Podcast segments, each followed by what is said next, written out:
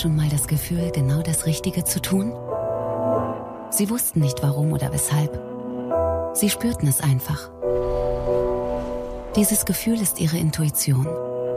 Sie ist immer da und weist Ihnen die richtige Richtung. Sie kann unüberhörbar, aber auch ganz leise sein.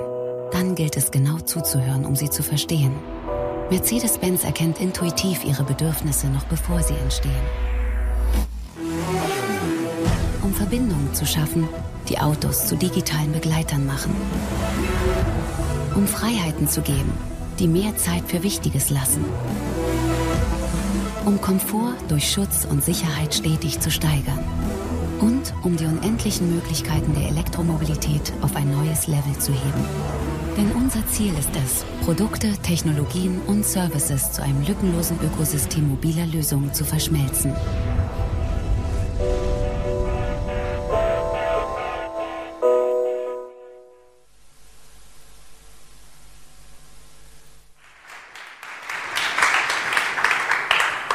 So, habe ich Ton? Ja, hallo. Äh, ja, herzlich willkommen auch von meiner Seite. Mein Name ist Don Dahlmann. Ich bin äh, Journalist, Blogger und äh, beschäftige mich mit Themen zum, äh, zur Zukunft der Mobilität. Axel Harries äh, von Case und Daimler. Was, setzen wir uns, was ist äh, Case überhaupt? Ähm, oder warum gibt es eine eigene Unit bei Daimler, die sich Case nennt und wofür steht denn das überhaupt? Erstmal herzlich willkommen auch von meiner Seite. Schön, dass ihr Zeit habt. Ähm, CASE steht für Connected, Autonomous, Shared und Services und ganz wichtig Electric. Und die Verbindung dieser vier Trends, da glauben wir dran, wenn man das intelligent verknüpft, dann entstehen am Ende des Tages sogenannte Seamless Customer Solutions. Wir haben eben in dem, in dem, kleinen Einspieler gesehen, das sieht ein bisschen futuristisch aus, aber so weit weg sind wir gar nicht ne, von, von, von, dieser ganzen Geschichte. Das ist manchen Leuten, oder es ist häufig immer schwierig zu erkennen, dass wir eigentlich relativ nah sind an so einer Umwechslung. Die gesamte Automobilbranche erlebt gerade das, was andere Branchen schon hinter sich haben, also die Verlagsbranche oder Musikbranche, also die Digitalisierung, was ja. eigentlich ein bisschen oder überraschend ist, weil wir haben ein total analoges Gerät, nämlich das Auto, was äh, von A nach B fährt, aber ähm, gleichzeitig ähm, setzt da voll die Digitalisierung und die Vernetzung ein. Ist das ein Grund, warum, oder ist, wenn man sich ein Großunternehmen anguckt wie Daimler, die sich damit auseinandersetzen müssen, ist das der Grund, warum man eine eigene Unit dann rausgründet? Weil man sagt, wir schaffen es innerhalb des, des, klassischen Konzerns nicht, wir müssen das ausgründen und wir müssen dabei sich Start-up-artiger arbeiten? Also ich denke, was wir schon zur Kenntnis nehmen müssen, ist, dass unsere gelernten Produktentstehungszyklen, die heute vier bis fünf Jahre dauern, von ersten Blatt, weißen Blatt Papier bis ein Auto fertig ist, eigentlich mit dem Thema, dass wir es zukünftig mehr und mehr mit Computern auf Rädern zu tun haben, nicht mehr kompatibel sind. Dementsprechend haben wir klarerweise den Auftrag, im Prinzip Beschleunigung zu erzeugen, dass es einfach schneller geht. Das, das bearbeiten wir. Da kommt man natürlich sofort an, an andersartigen Arbeitsmethoden vorbei, was in der Softwareindustrie völlig normal ist, Scrum-artiges Arbeiten, Sprints zu machen. Das ist in der Automobilindustrie bis dato noch nicht so gängig.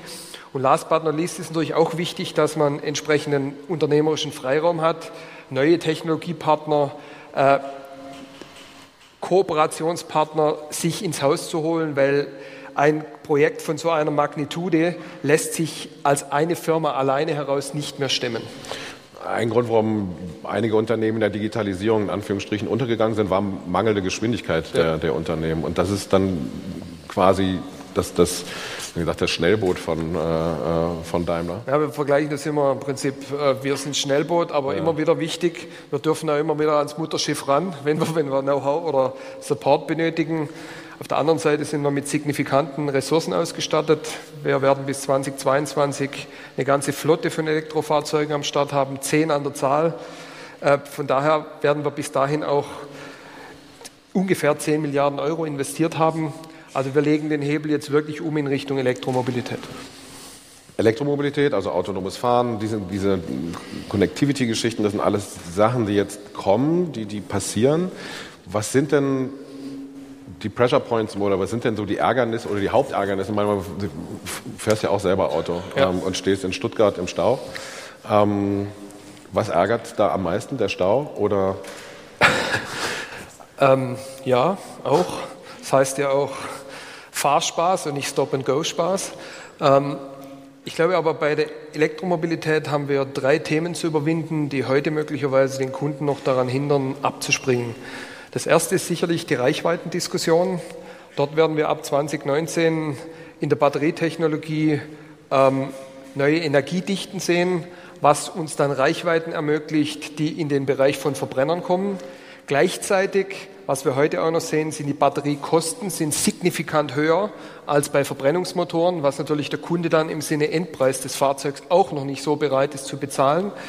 Und das Dritte ist natürlich, eingebettet muss diese ganze Elektromobilität natürlich auch in eine funktionsfähige Infrastruktur sein.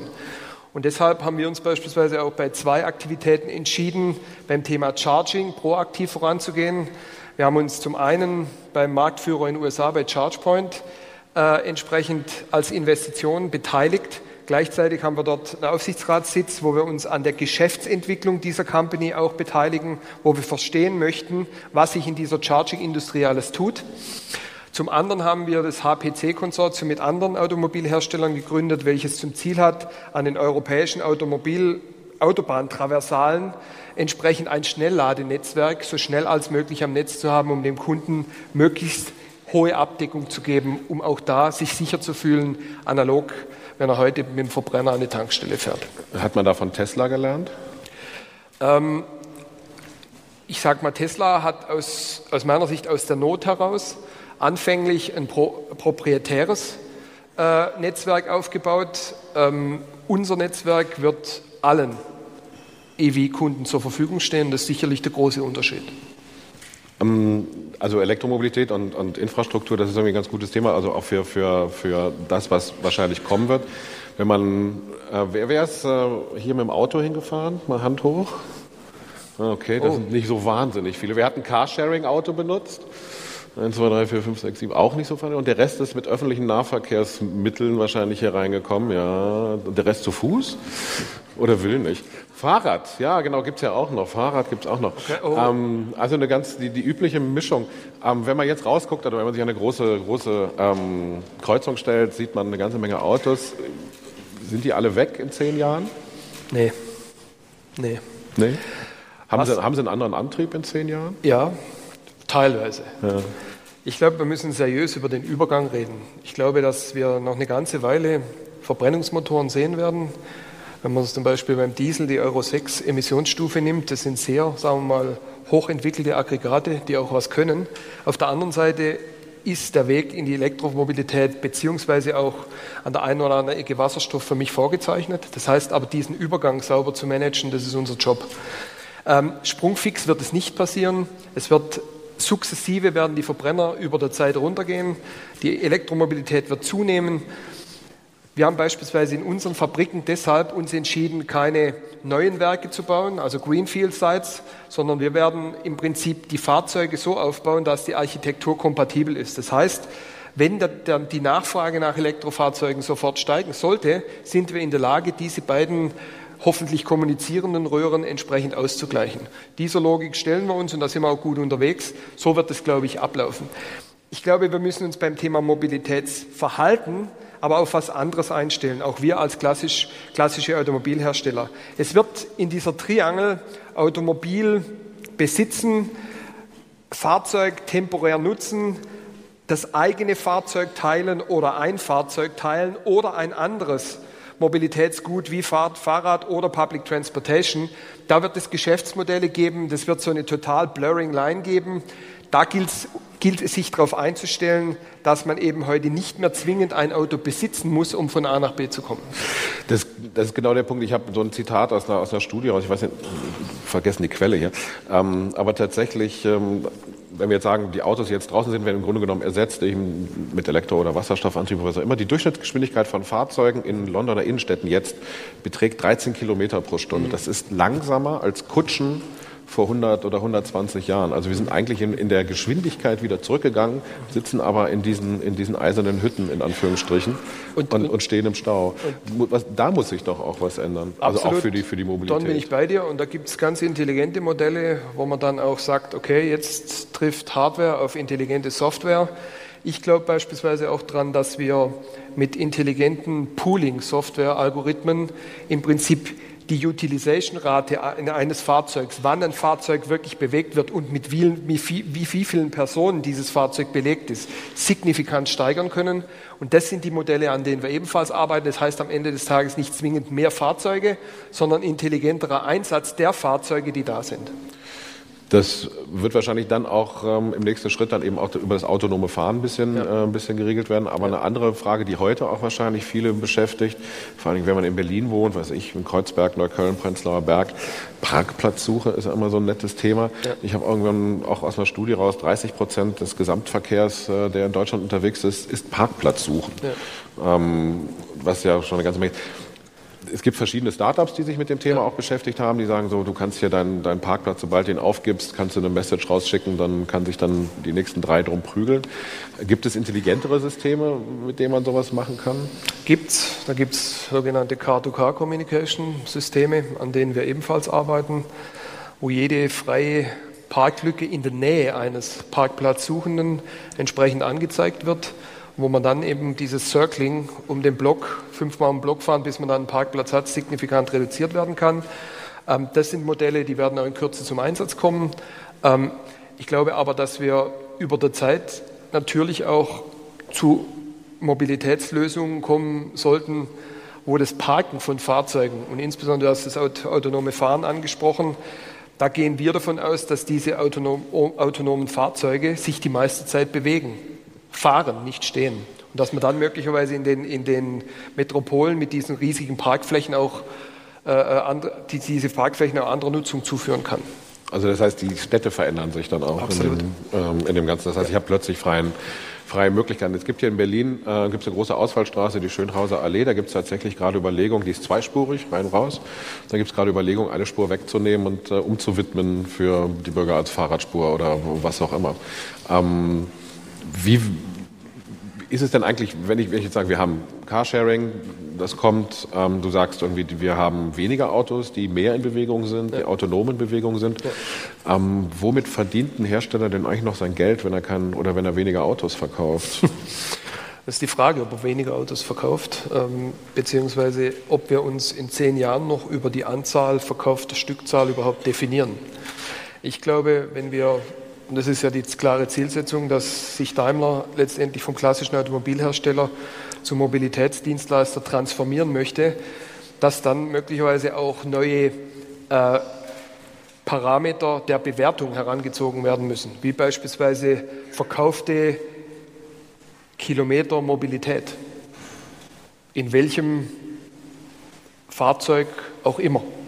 Und das diese äh, Modelle, auch daran arbeiten wir gerade intensiv, werden natürlich auch durch die Technologie, wenn autonomes Fahren zur Verfügung steht, signifikant befeuert, weil wir gehen davon aus, dass äh, bei einem Fahrzeug, welches autonom Level 4 oder Level 5 fahren kann, ähm, mit drei bis vier Personen besetzt ist, die Kosten pro Kilometer in einen Bereich kommen, der den heutigen Public Transportation Kosten einer U-Bahn oder einer Buslinie sehr nahe kommt. Das heißt, wir gehen da nicht davon aus, dass, möglich, dass, dass weniger Menschen oder weniger Fahrzeuge diese Mobilität nutzen, sondern dadurch, dass es günstiger wird, möglicherweise sogar mehr, was dann wiederum auch andere Anforderungen an die Infrastruktur stellt. Wenn wir sagen, wir haben, wir haben das Carsharing-Auto, wir haben das private ja. Carsharing, jetzt kann man Auto mittlerweile auch vermieten ja. an, an, an, jeden, der es gerne möchte, über verschiedene Plattformen.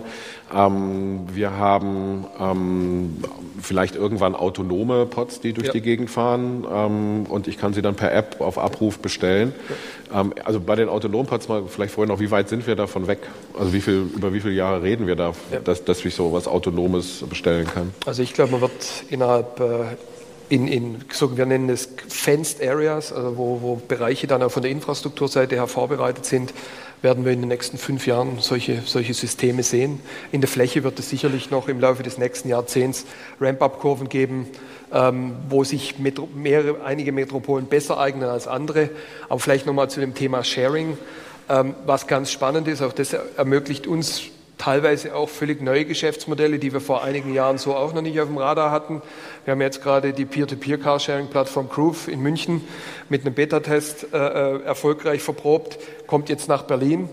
Da passieren ganz interessante Dinge, dass plötzlich Leute für vier bis fünf Tage ihr Heiligsblechle, wie wir im Schwabenland sagen, plötzlich weiter äh, vermieten, dann plötzlich merken, okay, mit diesen vier, fünf Tagen Vermietung habe ich fast meine Lease Rate raus.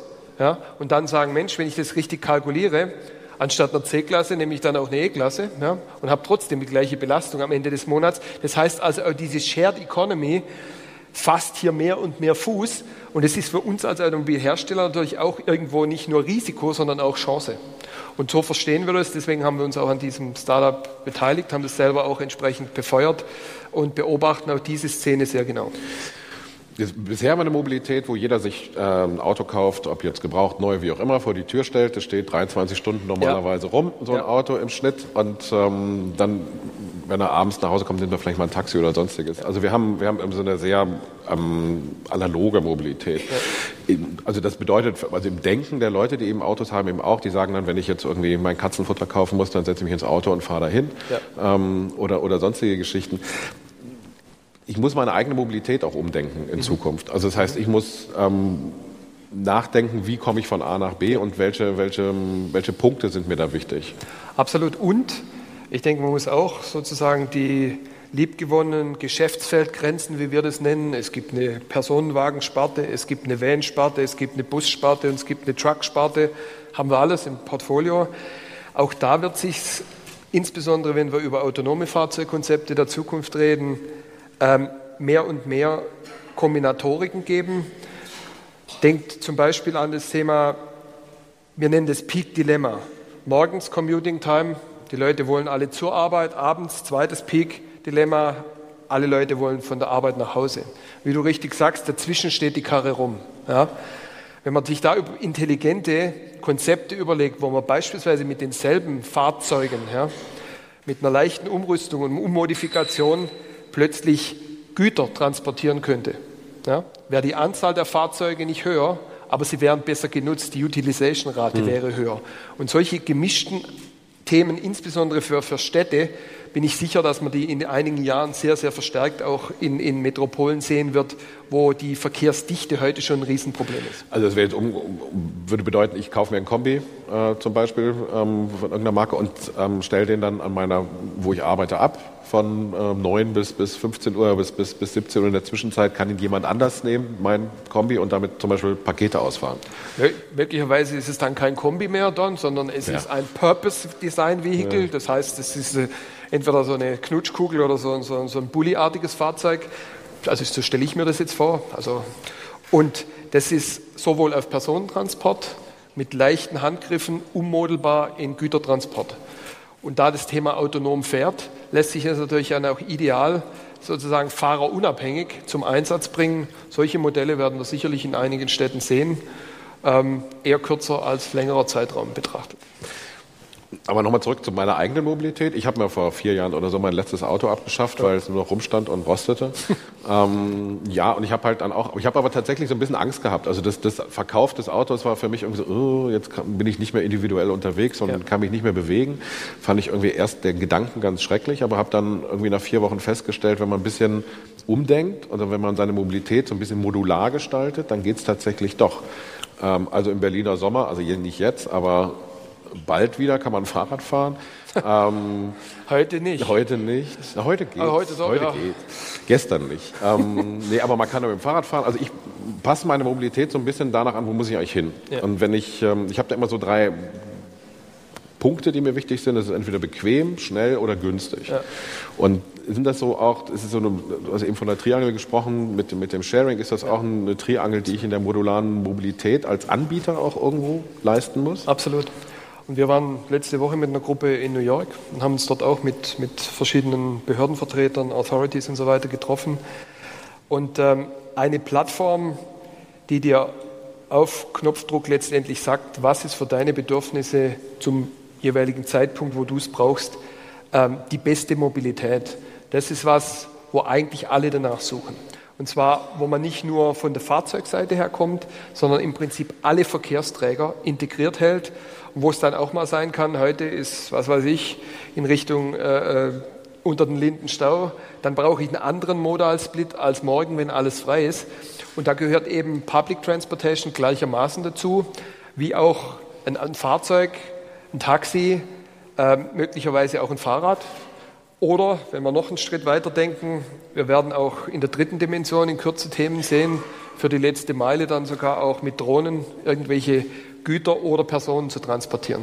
Das sind dann für mich inhaltlich ganzheitliche Systeme, die aus meiner Sicht dem Kunden dann optimale Lösungen bieten, die dann auch vom einzelnen Fahrzeug besitzen, wie du angedeutet hast, am Ende des Tages weggehen. Ich brauche das Auto nicht mehr, aber ich brauche eine Mobilität, logischerweise. Ich muss immer noch von A nach B kommen, ja. irgendwie. Ähm, das Auto, das eigene Auto ist mir jetzt vielleicht nicht mehr so wichtig.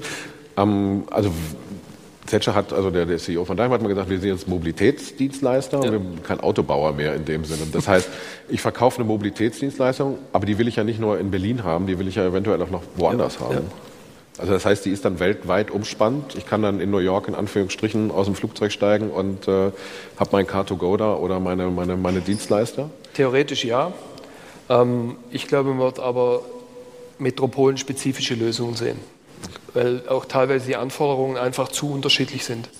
Ähm, und der Dieter hat sicherlich gesagt, also wir sind immer noch Automobilhersteller, wir, wir, wir leben ja. noch vom, vom, Automobilbau. Das ist auch ganz, ganz Wichtiges, dass wir letztendlich die Finanzkraft, die wir gerade brauchen für diese enormen Investitionen für die Zukunft, uns durch unser klassisches Fahrzeuggeschäft momentan erarbeiten.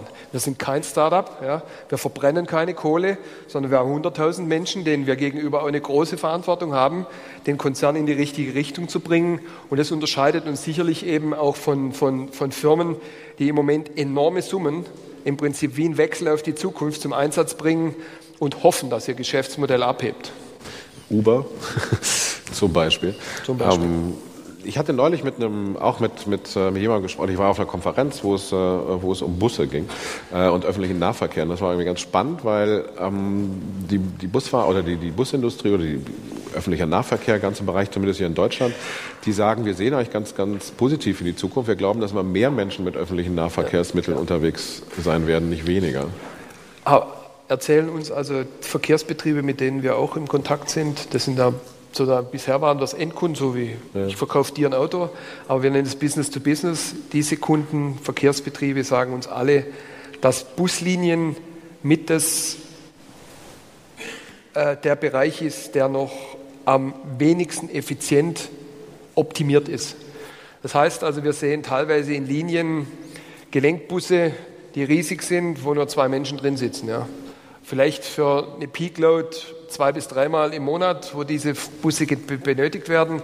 Ich glaube, da kommt wieder dieses Thema Hardware mit intelligenten Softwarelösungen, Algorithmen zu verknüpfen und zu sagen, der Gelenkbus braucht es den wirklich oder brauche ich möglicherweise vier, fünf Vans, die dann auch sozusagen mit äh, äh, flexiblem Routing nach Nachfrage entsprechend fahren, nicht immer die gleiche Linie, sondern da, wo wirklich Kunden und, und Fahrgäste fahren möchten. Das sind Dinge, wo ich glaube, die werden sich in den nächsten Jahren sehr, sehr schnell durchsetzen, weil heute gibt es die Software her, dass man sowas tun kann.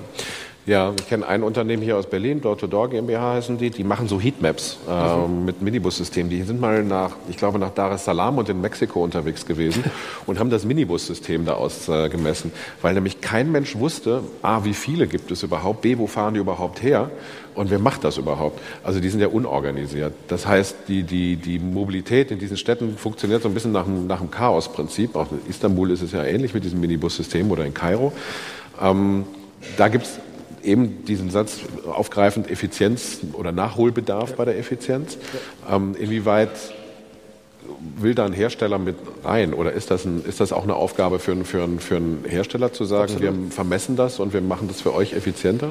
Absolut. Ich glaube, wenn man, wenn man sich als Hersteller wie Daimler beispielsweise einer großen Stadt präsentiert und sagt, wie wäre es eigentlich, wenn wir uns mal überlegen, wie wir gemeinsam den, den öffentlichen Nahverkehr und insgesamt das gesamte Verkehrsaufkommen miteinander optimieren können. Das hat natürlich dann nicht mehr viel mit sozusagen unserer Herangehensweise zu tun, ich verkaufe dir einen Mercedes, sondern das müssen meiner Ansicht nach klar offene Marktplätze sein, wo freier Wettbewerb herrscht. Aber diese Plattform entsprechend aufzubauen, das kann nur im Kundeninteresse sein. Das ist dann auch ein Geschäftsfeld, was man vielleicht vor zehn Jahren noch gar nicht gesehen hat. Ne? Nein. Okay. Ähm, ein, ein, Punkt, den ich auch mal wieder feststelle, wenn ich auch mit Bekannten rede, über autonome Fahrzeuge rede, ähm, ich habe es auch mal ausprobieren können, das eine oder andere, dann sagen die immer, würde ich nie machen. ähm, mit diesem autonomen Auto. Ich würde nicht mich ins Auto setzen und das fährt mit 140 über die Autobahn und ich nehme die Hände vom Lenkrad und das ja. macht dann so Sachen. Ja. Ähm, wir wissen aber alle, dass es kommt, beziehungsweise es ist ja schon da, das autonome Fahren. Wie nimmt man denn den Leuten die Angst davor? Also, Oder haben sie berechtigterweise auch Angst? Ich glaube, die Erklärung von Fahrzeugfunktionen gewinnt da an Bedeutung. Ähm, wir haben ja heute eigentlich auch schon teilautonome Fahrfunktionen. Äh, wenn man die zum ersten Mal macht oder sie von einem Ingenieur nicht erklärt kriegt, ist, ist die Hemmschwelle schon hoch. Also wir haben bei der neuen E-Klasse einen Überholassistent, der macht alles, setzt einen Blinker, den Rest macht er. Ja. Ist beim ersten Mal ein bisschen komisch, aber es funktioniert. Ja. Wir nennen das Ganze eben nicht Autopilot wie andere, ja, sondern wir nennen es Fahrassistenzsysteme. Und wir bewegen uns da Schritt für Schritt in die Richtung, weil was wir uns nicht vorstellen können, ist, dass wir Kunden als Versuchskaninchen Beta-Versionen fahren lassen. Das machen wir nicht. Unser Kernwert bei Mercedes ist Sicherheit. Und wenn wir der Meinung sind, autonomes Fahrzeug ist fertig, dann ist es mit Millionen Testkilometern so verprobt, dass wir der Meinung sind, wir können das in Kundenhände übergeben. Und ich glaube, dass die Diskussion auch äh, dann seriöser geführt werden kann, wenn man mal sieht, dass in Regionen, wo wirklich die Infrastruktur, also Ampeln, Verkehrsleitsysteme, Videoüberwachung plus die Fahrzeugfunktionen intelligent verknüpft werden, dass da eigentlich eher ein Mehr an Fahrzeugsicherheit entsteht, als diese, sagen wir mal, Einzelfälle, die immer wieder herangezogen werden, warum das Ganze nicht funktionieren sollte erinnere mich manchmal immer an die Diskussion damals, als die Gurtpflicht eingeführt wurde. Ja. Ähm, ja. Als irgendwie Leute gesagt haben, um Gottes Willen, wenn das Auto brennt, dann komme ich nicht raus. Aber äh, das hat es ja Gott sei Dank auch erledigt. Ähm, wir reden jetzt wahnsinnig viel über Metropolen wie Berlin, ja. äh, London, New York etc. Das ist eine bestimmte Form von Mobilität. Was ist denn auf dem Land? Ich meine, da fahren dann einmal am Tag ein Bus vorbei, der äh, zwei Leute mitnimmt. Und ansonsten bin ich da immer noch auf mein Auto angewiesen und eine Ladeinfrastruktur habe ich da auch nicht. Ähm, habe ich irgendwann zwei verschiedene Formen von, von Mobilitätsbereichen, also wo auf dem Land halt die Leute noch mit dem Diesel durch die Gegend fahren und in der Stadt stromert man automatisch. Deshalb habe ich gesagt, wird es noch eine ganze Weile beides geben. Ja? Also das eine wird ein bisschen runtergehen, das andere wird hochgehen, aber je nach regionalem Bezug werden wir noch eine ganze Weile auch äh, sagen wir, Verbrennungsmotoren mit Daseinsberechtigung haben, gleichermaßen wie wir Elektromobilität haben oder andere Antriebsformen. Ähm, für mich ist klar, dass es eben hier nicht entweder oder ist, sondern und für eine ganze, für eine ganze Weile, die weit bis ins nächste, bis Ende nächsten Jahres, Jahrzehnt hineinreicht. Also bis Ende 2030 ja. oder so. Ja. Okay. Ähm, das ist aber, wie gesagt, ich finde das immer ganz interessant, wenn man sich dann mit Leuten vom, in Anführungsstrichen, Land unterhält oder aus ländlichen, Entschuldigung, aus ländlichen Gebieten unterhält, die dann eben sagen, ähm, interessiert mich alles nicht. Wie gesagt, ich fahre da irgendwie noch weiter. Auf der anderen Seite hatte ich da eben diese, dieses hübsche Gespräch mit so ein paar Omnibusunternehmern, die sagten, ich wäre ja froh, wenn ich meinen Bus nicht mehr einmal am Tag äh, da rumfahren lassen muss, damit er irgendwie zwei Leute einsammelt, die dann irgendwo einkaufen gehen. Ähm, das ist aber nicht lukrativ für ein Unternehmen, da reinzugehen, oder? Sind da Kommunen stärker gefragt, dass die eigene, was ich, Carsharing-Systeme aufbauen oder eigene Minivan- oder Minibus-Systeme? Ich glaube, sagen wir, der öffentliche Nahverkehr hat, glaube ich, viele Felder, wo, wo, wo, noch Optimierungsbedarf ist. Auf der anderen Seite gibt es natürlich äh, lukrativere Routen in den Städten wie, wie in Richtung ländlicher Bereich. Trotzdem ist es eine klare öffentliche Aufgabe, diesen Transport sicherzustellen.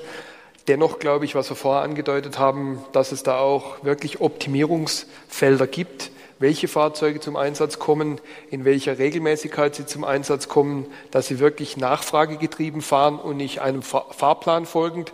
Ich glaube, da gibt es Technologie, die dies heute ermöglicht. Ja, wenn man zum Beispiel auch die, die Smartphones von den Kunden mit den Fahrzeugen oder den Fahrern entsprechend verknüpft, auch da eine Demand-Seite entsprechend mit reinbringt, dann glaube ich, lässt sich hier für kleines Geld oder sogar für Einsparungen äh, Kundennutzen erhöhen und äh, letztendlich auch Mobilität für den Einzelnen einfacher gestalten. Das bedeutet aber, dass sich wahnsinnig viele Leute bewegen müssen. Also erstmal der Kunde, der, der ja. seine Mobilität ein bisschen ja. umstellen wird, muss. Ähm, das Unternehmen oder die Unternehmen sowieso. Das werden auch neue Anbieter auf den Markt kommen. Wahrscheinlich, weiß ich, ob Google vielleicht dann irgendein Auto baut oder Apple oder wer auch immer. Ähm, da gibt es also auch neue Mitspieler. Und die Städte, also die Kommunen müssen sich äh, verändern und müssen Geld äh, investieren, zum Beispiel eben in eine digitale Infrastruktur. Und ich habe einen Gesetzgeber, der sich damit dann auch noch auseinandersetzen muss, denn ob ich und wann ich die Hände vom Lenkrad nehmen darf und wann nicht. Ähm, wo, ist der, wo ist der größte Flaschenhals? Sind es die Kommunen, weil sie kein Geld haben, oder ist es der Gesetzgeber, weil er zu langsam ist? Oder die Menschen, weil sie es nicht wollen? Ich drehe es mal um. Ich glaube, da ist es hilfreich, wenn man sich immer mal wieder auf der Welt umguckt, was wo schon möglich ist und was wo schon gemacht wird. Ähm, ich glaube, dass wir auch sehr genau uns angucken müssen, was wir vom Smartphone her gewohnt sind. Im Prinzip per Disclaimer geben wir relativ viel von unseren Daten preis. Diese Daten werden natürlich auch für solche Modelle benötigt werden nicht personenbezogene Daten, das können anonymisierte Daten sein, aber um beispielsweise Verkehrsströme, Nutzerverhalten etc. sauber für eine Stadt analysieren zu können, brauche ich diese Daten, um daraus entsprechend auch Verkehrsflussdiagramme zu machen, wie es dann besser gehen kann. Ich glaube, dass wir da erst am Anfang stehen und dass wir da sicherlich auch über unsere sehr, sehr rigiden Datenschutzbestimmungen werden nachdenken müssen im Allgemeininteresse nicht die Persönlichkeitsrechte einzuschränken, aber im Allgemeininteresse Teile dieser Daten zur Verfügung zu stellen, um einfach die Mobilität zu unterstützen. Da glaube ich dran, in anderen Regionen ist es schon möglich. Und da sieht man auch, dass dadurch Verkehrsfluss wirklich verbessert werden kann. Ja, man sieht es in den USA, ne? da gibt es ja einige, einige Versuche da ja. diesbezüglich. Aber das Datenthema ist natürlich irgendwie ganz, äh, eine ganz spannende. Wahrscheinlich werden wir, wir machen gleich noch eine Fragerunde. Ja. Ähm, werden wahrscheinlich ein paar Fragen zu kommen, deswegen nehme ich so ein bisschen vorweg. Ähm, ein Autohersteller wird plötzlich auch zu einem, nicht Google oder nicht Facebook, aber er wird auch zu einem Datensammler. Und ähm, wir hatten die Diskussion, die Diskussion haben wir immer noch, wo, wo, gehen meine Daten hin, was passiert damit, wem gehören die überhaupt, wenn ich, äh, wenn ich das mache. Ähm, wie will man da als Unternehmen, ähm, und das ist ja ein großer Teil davon, wie will man da als Unternehmen in Zukunft mit umgehen, also als, als Hersteller. Man will nicht in die Google-Falle laufen, ja. ähm, aber auf der anderen Seite braucht man die Daten. Also ich glaube, wir haben bisher sie nicht gerade verschrien, dass wir mit unseren Kundendaten Unfug machen. Also äh, ich denke aber, dass wir für diese Geschäftsmodelle durchaus Daten sowohl von der Infrastrukturseite, von öffentlich, öffentlichen Nahverkehrsbetrieben etc. genauso bekommen müssen, wie In-Car-Daten letztendlich so einer Plattform zur Verfügung gestellt werden sollten, wenn man sich dem gemeinsamen Ziel, wir wollen die Mobilität in einem Großraum verbessern, wirklich unterordnet. Da glaube ich dran. Und dann entstehen auch Effekte, die auch für den Einzelnen wieder Vorteile bringen. Ähm, ich denke, dass wir an einem Punkt stehen, wo dieser gläserne Kunde teilweise schon Realität ist. Ja. Ja. Ähm, ich glaube auch, dass man sich per Disclaimer entweder dem entziehen kann oder dem zustimmen kann. Auch das ist, halte ich für einen sehr demokratischen Vorgang. Da ist nichts Schlimmes dabei. Aber ich denke, dass diese anonymisierten Daten wirklich eine sehr, sehr großartige Quelle sind, um eine Vielzahl von Mobilitätsproblemen, die wir heute haben, morgen zu lösen. Das heißt, für mich aber, das heißt, wenn ich die Mobilität der Zukunft haben möchte, ja. äh, muss ich meine Daten rausgeben. Ich kann auch ein E-Bike ausleihen, ohne meine Daten rauszugeben. Ja, okay. Kann ich auch. Aber bei so einem Wetter, also ich meine, Stuttgart ist noch schlechter wie hier, also würde ich mir das vielleicht überlegen dann. Ja.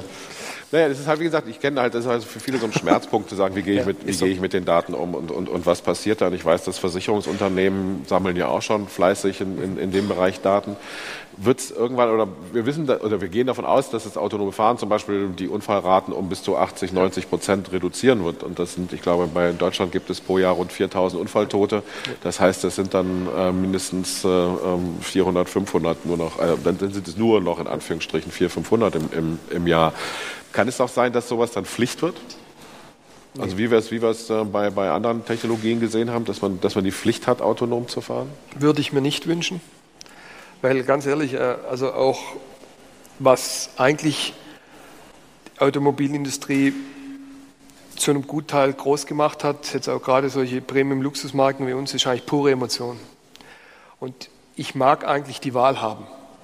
Ich mag eigentlich ein Hightech-Fahrzeug haben, ja, wo ich, wenn ich in eine Metropole komme, sehr wohl mich autonom äh, irgendwo einklinke und dann fährt mich das Ding dahin in der Geschwindigkeit, die vorgegeben ist, kein Stress. Auf der anderen Seite, wenn ich über Land fahre, möchte ich nach wie vor ein Lenkrad in der Hand haben und im Prinzip das hammermäßige Drehmoment von einem Elektromotor erleben. Ja. Das möchte ich. Und, und ich glaube, dass es ganz viele Kunden auch möchten. Und diese digitale Diskussion bringt uns da nicht weiter. Genauso wie, und das ist genau das Gleiche wie, ich bin bekennender AMG-Fahrer, ja. Aber wenn man mal einen Elektromotor, wo sofort Drehmoment anliegt, bis der Arzt kommt, gefahren hat, gibt es keinen Grund mehr, einem V8 oder einem V12 hinterher zu trauern, ja. Es ist nämlich Fahrfreude pur. Und das ist genau technologischen Wandel positiv verstanden, entsprechend zu begleiten. Und deswegen macht es den Job auch so cool. Hm. Ähm.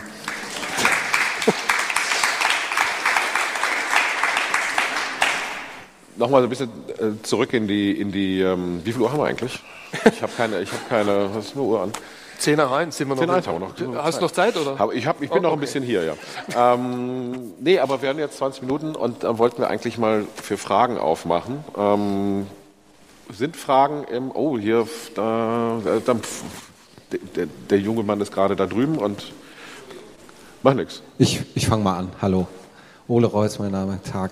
Ähm, Sie haben ja ähm, den, das Thema Legal ganz kurz angesprochen ganz tief zusammengezuckt, was ich sehr gut verstehen kann. Da gibt es ja zum Beispiel auch einen Markt, der heißt China und in China gibt es einen großen Konzern Alibaba und die machen das ja ganz schlau. Die sagen nämlich einfach, es ist mir egal, ob der Nutzer die äh, Daten rausgibt. Ich biete eine Mobile Payment App an, ich habe auch die Bank, mir gehört aber auch der Autokonzern und äh, der Staat macht mit, weil es ist keine Demokratie, also Nutzerdaten raus. Wie geht ihr bei Daimler mit dem Thema Legal, äh, Legal um? Besonders ähm, ähm, natürlich auch auf die Europäische Union und das neue Datenschutzgesetz nächstes Jahr äh, ähm, äh, hin, hinarbeitend, weil das macht ja den OEMs, glaube ich, am meisten Probleme, weil ich denke jetzt mal an das Parken. Das Parken intelligent zu machen, macht erst Sinn, wenn man die Sensordaten des Autos benutzen kann, weil dann kann ich eine Mitteilung bekommen, ähm, welcher Parkplatz frei wird, wie groß der ist, ob der für mich passt und ob der in einem Bezirk ist, dann kann ich gleich bezahlen und so weiter. Das ist ja kein Rocket Science, das gibt es ja alles schon, ähm, aber Legal macht uns, sage ich jetzt mal, weil ich auch in dem äh, Bereich arbeite, einen Strich durch die Rechnung. Wie geht ihr damit um? Ähm, also ich war kürzlich in China, ich kann das bestätigen. Hab mir das in, äh, also wir haben ja auch ein Joint Venture in China. Ich habe mir das angeguckt, da werden alle fünf Sekunden 204 Fahrzeugparameter an eine Zentrale gegeben. Das heißt, das Fahrzeug ist komplett gläsern. Man sieht, wo das Fahrzeug, also es gibt dann also eine riesen Wall, wo das Fahrzeug sich befindet, ob es steht, ob es fährt, Ladezustand, you name it. Ist das alles schlecht? Weiß ich nicht. Ähm, wollte ich das in Deutschland haben? Wahrscheinlich nicht. Gibt es da für Geschäftsmodelle möglicherweise ein In-Between? Absolut. Ähm, müssen wir uns diesen Themen stellen, die regionenspezifisch teilweise schon auf Geschäftsmodellen basieren, die eben diese Datenbasis äh, haben, aus meiner Sicht zwingend notwendig, ja, um da teilweise auch den technologischen Zug nicht zu verpassen. Ähm, auf der anderen Seite werden wir sicherlich in unseren Demokratien andere Herangehensweisen finden wie in China wo alles sehr, sehr staatsdirigistisch einfach, hier geht es rechts rum, dann gehen alle rechts rum. Das weiß ich nicht, ob das zielführend ist. Auf der anderen Seite sieht man natürlich in den Metropolen in China, dass sich beispielsweise dadurch Elektromobilität auch viel, viel schneller durchsetzt, teilweise auch Ladeinfrastruktur zur Verfügung steht, die Transparenz derselbigen dem Fahrer zur Verfügung steht. Das ist alles ein, ein systemischer Ansatz, der sagen wir, sehr schnell zu Effekten führt, die natürlich auch dem Durchbruch hier in dem Fall der Elektromobilität helfen. Ja. Ich würde aber diese 1 zu 1 Verknüpfung ist alles, was in China gut ist, auch für Europa gut, würde ich nicht treffen wollen. Die Dame, bitte. Moin, Anke Nierenberg, mein Name. Als Automobilhersteller bewege ich mich ja auf dem Markt mit relativ hohen Eintrittsbarrieren. Ne? Also da hängt relativ viel dran, wenn ich ein Auto produzieren und auf den Markt bringen ja. möchte.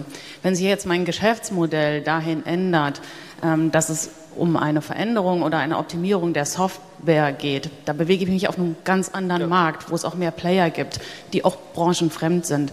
Wie stellt ihr euch als Unternehmen darauf ein und auf, um da eine gewisse Agilität zu gewährleisten?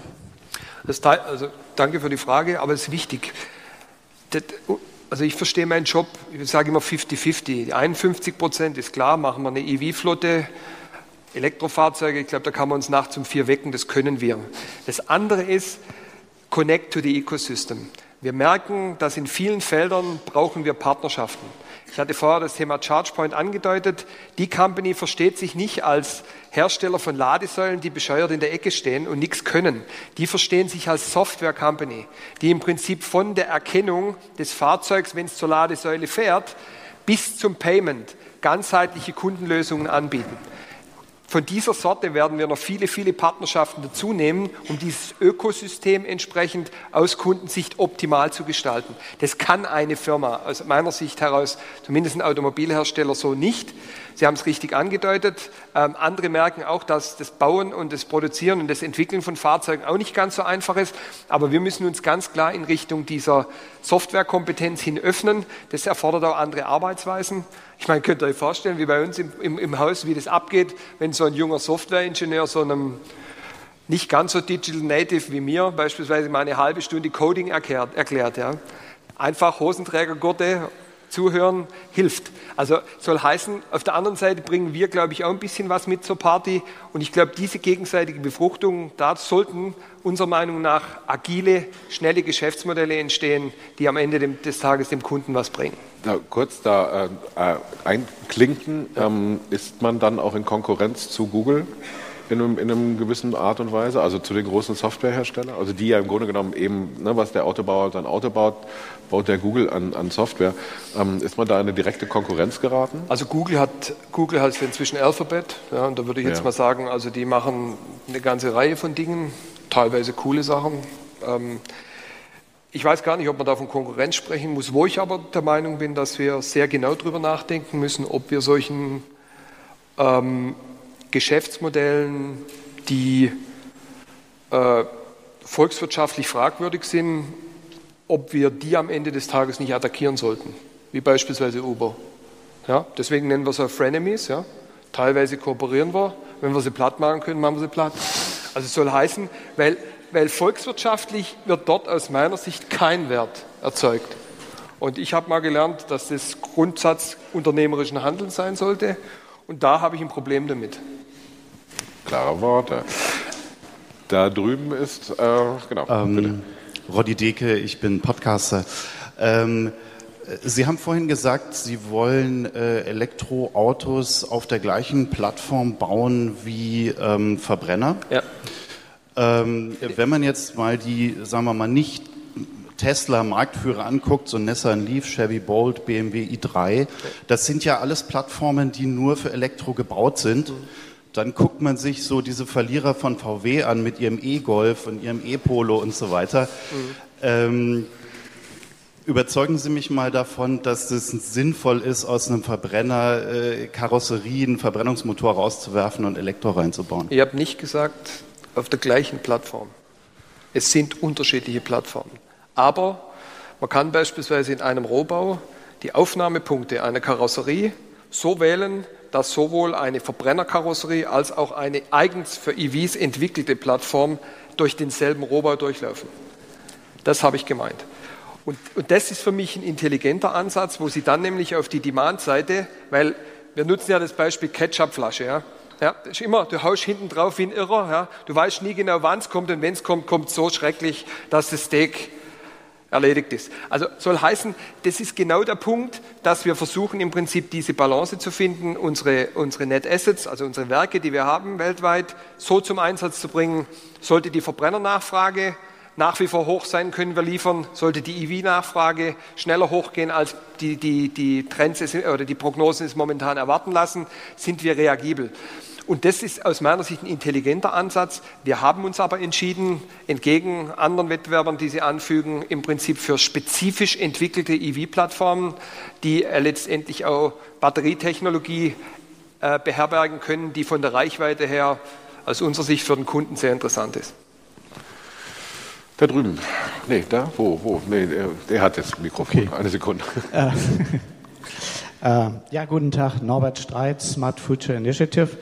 Ähm, ich habe zwei Fragen. Und zwar das eine ist, ich fand die, den Kommentar von dem Moderator so ein bisschen flapsig, so nach dem Motto, ja, die Probleme mit dem Sicherheitsgurt, da haben die Leute das auch erst nicht gewollt und jetzt haben sie das sozusagen mit autonomem Fahren verbunden. Also das fand ich doch ein bisschen äh, sehr schräg. Ja, es ist also das autonome Fahren hat ja ganz andere Probleme als jetzt die Akzeptanz eines Sicherheitsgurts.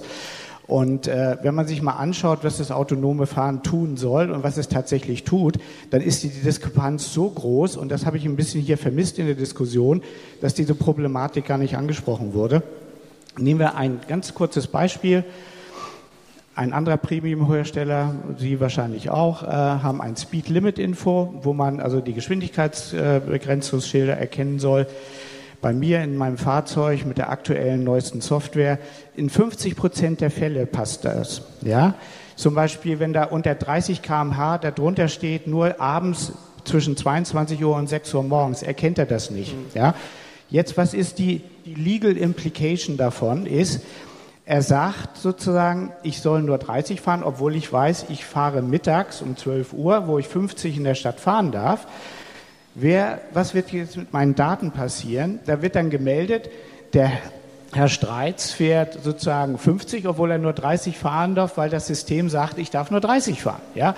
Das heißt, das ist ja also eine, die Funktionalität des autonomen Fahrens ist bei weitem noch nicht so weit, in der Stadt schon gar nicht. Das Einzige, was kommen kann, ist Platooning von LKWs auf der Autobahn. Das kommt in den nächsten vielleicht fünf bis zehn Jahren. Ja? So, das andere Thema ist jetzt aber auch Privacy genau. Ähm, wenn Sie die Autos mit allen möglichen Sensoren ausgestattet haben und die stehen parkend irgendwo und sind abgeschaltet. Der, der, Motor ist abgeschaltet, aber die Kameras, die Sensoren, die laufen alle weiter. Ich nenne das Urban Spies. Und wer dazu auch mehr Interesse hat, ich, anschließend an diese Session halte ich einen Vortrag dazu, Beyond Smart Cities, wo es um den größeren Kontext geht. Meine Frage ist jetzt, Sie tun so, als Auto, autonomes Fahren ist so, so fleißige Software-Ingenieure müssen das noch das Problem lösen. Aber es gibt ja ganz viele prinzipielle Probleme. Zum Beispiel, was machen Sie mit Scam-Stickers, wo Verkehrszeichen verändert werden, für das menschliche Auge nicht sichtbar, aber für das Machine Learning sagt er auf einmal was ganz anderes. Da gibt es so viele Probleme, die man erstmal lösen muss, bevor man autonomes Fahren tatsächlich machen kann.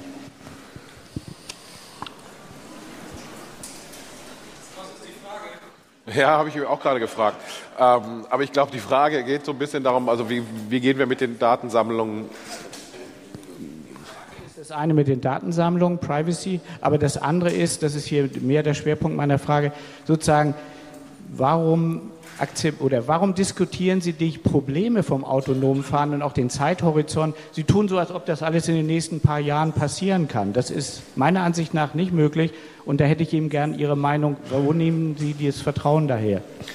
Also ich, wenn ich es kurz beantworten darf, ich glaube, es hat heute keiner gesagt, dass autonomes Fahren, ich habe mich gerade geäußert, dass das Haus Mercedes-Benz im Moment von Fahrerassistenzsystemen spricht und nicht von Autopiloten weil wir genau der Meinung sind, dass autonomes Fahren heute noch nicht, noch nicht so weit ist. Auf der anderen Seite gibt es zum autonomen Fahren mehrere Levels, die werden in den nächsten Jahren durchschritten werden. Wir müssen uns an der Stelle verabschieden von statischen Produkten. Statischen Produkten, die einmal entwickelt werden und dann in Kundenhand gegeben werden. Was im Moment das Thema autonomes Fahren am meisten befeuert, sind, ist die Daten, die erfahren werden und dann mit intelligenten Algorithmen, Machine Learning, beinhalten, wo praktisch das Fahrzeug durch jede Fahrt schlauer wird. Durch jede Fahrt. Und da glaube ich dran, dass das eine Dynamik erreichen wird, die wir heute noch gar nicht absehen können. Und dass am Ende des Tages diese Systeme hochintelligent sein werden und Verkehrssituationen präventiv antizipieren können und dann auch wirklich für den Verkehr geeignet sind. Wann das genau passiert, kann ich Ihnen nicht sagen, aber daran wird gearbeitet. Es wird nicht daran gearbeitet, im Prinzip ein Stück Software irgendwo reinzuhängen und fahren zu lassen, sondern das ist ein sich laufend weiterentwickelndes System, welches aus meiner Sicht in einigen Jahren reif für den Kundeneinsatz sein wird. Vielleicht aber doch noch, weil ja auch das, ja. das, das, ähm, das Thema mit den Sensoren, die ja, ja immer äh, an sind, ja. angehen. Ähm, sind die tatsächlich immer an? Bleiben die immer an? Oder kann man sie auch ganz abschalten? Ähm, also dieses Urban Spying, das, das ist so ein Ding, was so ein bisschen durch die Medien im Moment auch geht, dass eben Autos oder dass man die Kameras oder was auch immer aus dem Auto nutzen kann, um eben Gut, eine Überwachung in Anführungsstrichen Das natürlich im Prinzip äh, Kamerasysteme letztendlich, wenn sie an sind, äh, für verschiedene Zwecke nutzbar sind, ist klar. Ja, ähm, ist aber jetzt im Moment kein Geschäftsmodell, was angedacht ist. Ja. Also ich meine, äh, Wäre auch überraschend wir, arbeiten, wir arbeiten zum Beispiel mit einer, mit, nee, also jetzt wieder joking aside, wir, wir arbeiten mit einer, mit einer Firma in den USA zusammen, die eigentlich übers autonome Fahren äh, Daten sammelt und dann plötzlich gemerkt hat, dass die Daten, insbesondere die Kameradaten, wenn ich auf eine äh, Verkehrskreuzung zufahre, beispielsweise auch für Versicherer interessant sind, um präventiv beispielsweise bei, bei Schulungen von Fahranfängern diese Situationen zu schulen. Ja? Und dadurch kriegt man dann einen Discount bei der Versicherung. Also das heißt, diese Daten sind bei, bei weitem nicht nur Teufelszeug, sondern da entstehen dann teilweise auch durch diese Datensammlung neue Geschäftsmodelle, die man vorher so gar nicht auf der Uhr hatte. Ja? Und das, glaube ich, muss man ebenfalls nochmal analysieren, dass man auch da keine digitale Diskussion führt. Im Prinzip, die Daten können nur missbraucht werden, sondern möglicherweise entstehen dadurch einfach auch für sagen wir, die Allgemeinheit nutzbare Themen. Hier vorne ist noch eine Frage, genau. Eins, zwei, oh. Hallo, Volker Meise von Linkfluence. Sie haben ja eben ausgeführt, dass es ähm, sozusagen immer mehr eine Wolke ist aus der Nutzung der Fahrzeuge, eigenes Fahrzeug nutzen, ähm, andere Fahrzeuge nutzen, öffentlichen Nahverkehr oder andere Verkehrsmittel nutzen. Das heißt dann ja auch, dass die Bedeutung der Marke des Autos, die ich da nutze, äh, weiter zurückgeht, weil ich im Prinzip keinen Einfluss darauf habe, ähm, eventuell welches Auto gerade frei ist und da autonom vor meine Tür gefahren kommt. Jetzt entwickeln ja Google und Apple nicht umsonst diese ähm, Ökosysteme fürs Auto, die wollen ja im Prinzip, dass man einsteigt und sein Apple oder, oder Google-Ökosystem sozusagen im Auto nahtlos fortführen kann. Das heißt, es ist, die wollen die Daten letztendlich dann ja auch bei sich haben und nutzen, was ja Ihnen wiederum widerspricht, weil Sie möchten ja gerne eine Mercedes-Feeling haben. Was machen Sie sozusagen, um die Leute darauf einzuschwören, doch eine Mercedes zu fahren als und nicht irgendein Auto, was halt ein Apple internes Betriebssystem hat oder Google? Also ich glaube, das ist eine, das ist eine gute Frage. Ähm, sicherlich sind es andere Differenziatoren, wie wir sie heute haben. Ich glaube aber, dass äh, wir haben beispielsweise ein Schwerpunktthema, das nennt sich Fit and Healthy. Das heißt, wo wir intelligent Personendaten, Fahrzeugdaten miteinander verknüpfen, je nach Stimmung des Fahrers letztendlich im Fahrzeug eine Stimmungslage schaffen können, die ihn beim Reisen, beim Entspannen etc. unterstützt. Ich gebe Ihnen recht, dass zukünftig weniger Hardware getrieben die Differenziatoren liegen werden, sondern eher über den Content, der im Auto abgespielt wird, in welcher Art auch immer. Da gilt es für uns natürlich auch, uns entsprechend in die, in, die, in die Richtung zu bewegen, dass wir da mit am Start sind oder teilweise einfach auch Content von diesen Playern zu übernehmen. Ich denke, alles selber machen ist sicherlich auch nicht die Antwort, aber ich glaube, in der Kombinatorik haben wir mit dem Fahrzeug nach wie vor sehr viele Möglichkeiten, das Fahrzeug zu individualisieren. Ähm, das geht über, weit über das Thema Stoffbezug hinaus oder beledert das Lenkrad oder nicht. Und da denke ich, sind wir auch bei weitem noch nicht am Ende. Und da haben wir auch ein paar ganz gute Ideen in unserem Produktmanagement, wie wir da morgen eigentlich auch dem Kunden klar machen möchten, warum Mercedes vielleicht eine gute Wahl ist. Der Herr in dem roten Pullover, der hat sich schon zweimal gemeldet. Genau, danke. Hallo, äh, vielen Dank. Äh, Philipp Hiersemann ist mein Name. Ich mache äh, Cleantech, Kommunikation und Geschäftsentwicklung. Und dahin geht auch ein bisschen meine Frage. Ähm, wir haben noch gar nicht über den Treibstoff gesprochen. Jetzt reden wir, äh, die meisten Leute werden das ohnehin wissen, sage es trotzdem nochmal. Also, wenn wir ein äh, Elektroauto mit, ne, mit dem jetzigen Strommix be betanken, dann betanken wir es halt im Wesentlichen mit Kohle und Braunkohlestrom. Und das ist schlechter vom CO2-Ausstoß. Ähm, Tesla ähm, famously geht, ver, verknüpft beides. Inwiefern muss die Automobilindustrie, inwiefern die deutsche Automobilindustrie auch upstream gehen? Oder verlassen Sie sich einfach, dass die Energiewende in Deutschland vorankommt ähm, und, ähm, und sagen dann, das ist nicht unsere Baustelle? Ähm, wie sehen Sie das? Was spannend ist, wenn Sie sehen, da wo in den zwei Ländern, wo sich im Moment die Elektromobilität in Europa am stärksten durchsetzt, sind auch die Renewables-Werte. Welche Energiequellen zum Einsatz kommen am höchsten?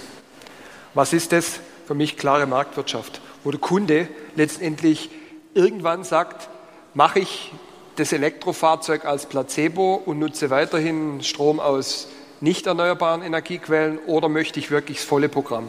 Ich glaube, dass wir auch viele Dinge sehen werden in Haushalten, wo sich Haushalte gedanklich zu kleinen Powerplants entwickeln ja, Solar auf dem Dach, ein entsprechender Speicher in der Garage oder im Keller und dann ganz wichtig, die Batterie im Fahrzeug bidirektional nutzbar. Das heißt, zu Peakzeiten kann auch dieser Strom abgegeben werden oder in, in Loadzeiten Strom gezogen werden.